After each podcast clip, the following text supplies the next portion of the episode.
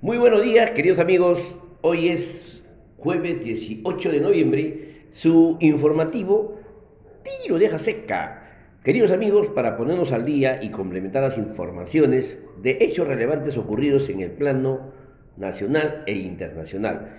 Eh, empezaría en el, en el plano internacional cómo se comportó los principales comodí en el mundo. El maíz se ubicó en 581 dólares por buchel, el trigo 835 dólares por buchel y la soya 1.277 dólares por buchel. Todos estos eh, comodí presentan al alza con relación al día 16. Los metales, su comportamiento fue el cobre 420 dólares por libra, oro 1.869 dólares por onza, el zinc 147 dólares por libra, la plata 25 dólares por onza. En relación a los combustibles, el petróleo texiano americano se ubicó en 78 dólares por barril, ligeramente a la baja en comparación al día 16. Petróleo americano, perdón, petróleo europeo Brent 80 dólares por barril, también ligeramente a la baja. Y los metales se ubicaron en la, siguiente, eh, con las siguientes cotizaciones. Cobre, 420 dólares la libra, oro, 1.869 dólares la onza, zinc, 147 dólares por libra, plata, 25 dólares por onza. El, comportamiento de la moneda estadounidense en Perú se ubicó en 4.007 nuevo sol, eh, ligeramente al alza en comparación al día 16. en Chile se cambió por cada dólar 829.21 829 pesos chilenos. Colombia se cotizó por dólar 3.920.27 pesos colombianos por cada dólar. El índice de la moneda estadounidense frente a las otras monedas en el mundo se ubicó en 95.78, ligeramente a la baja. Ya con las informaciones relevantes, por ejemplo en Chile, el Senado rechazó la acusación del presidente Sebastián Piñera por presuntas irregularidades en la venta de una minera. La oposición, que cuenta con 24 votos, no pudo obtener la mayoría de los dos tercios para aprobarla, es decir, 29 de los 43 escaños. En, el, en Estados Unidos, la secretaria del Tesoro, Yellen, advirtió que el país podría caer en impagos este 15 de diciembre si no se incrementa o suspende el límite de la deuda. El Reino Unido, la Oficina de Estadística Nacional, informó que el IPC, o sea, el índice de precio al consumidor, se incrementó en 4.2% el interanual en octubre, la mayor tasa en nueve años. Y por último, también en Estados Unidos, Joe Biden, el presidente, pidió a la Comisión Federal de Comercio que investiguen posibles comportamientos ilegales de las grandes compañías de petróleo y gas para elevar los precios de los consumidores finales. En Bélgica, nuevas medidas contra el COVID-19, por ejemplo, el teletrabajo es obligatorio y la tercera dosis para toda la población.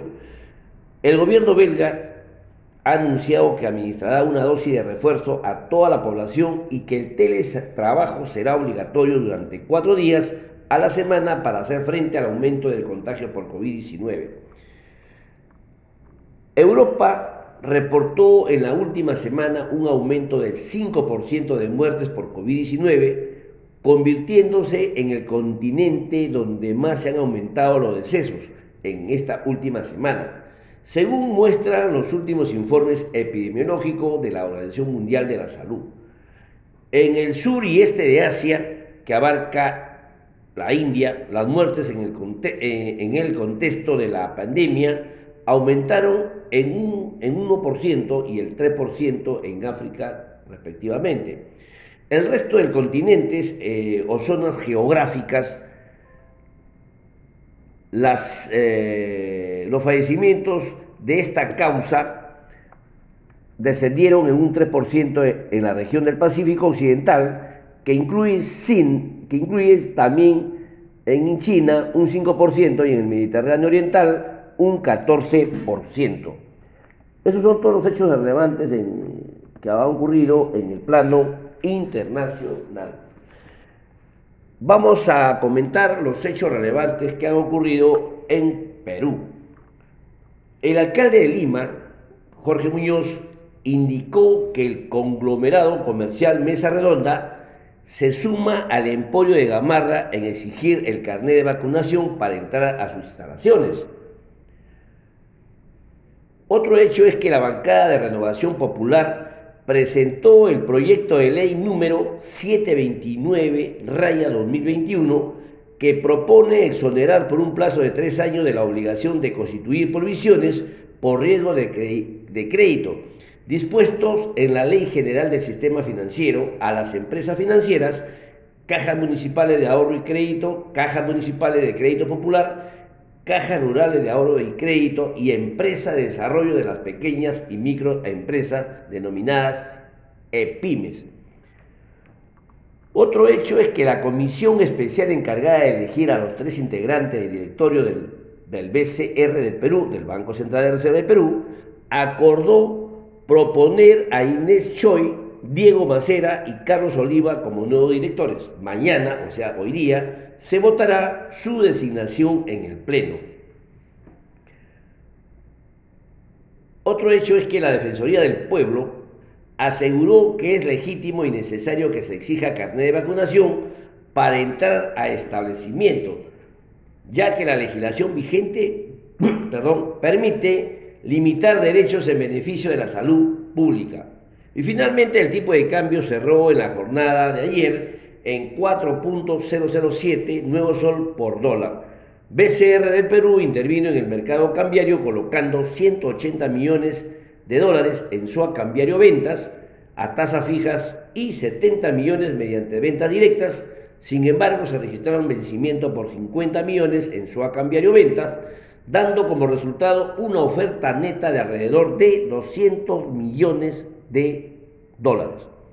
En cuanto al avance de COVID-19 cerrados los datos al 16 de octubre, fallecieron 10 personas. Toda esta fuente la pueden ubicar, la pueden ampliar en el Bloomberg Internacional, SBS y MINSA. Bien, queridos amigos, esos son todos los hechos relevantes que han ocurrido en el Perú y en el mundo.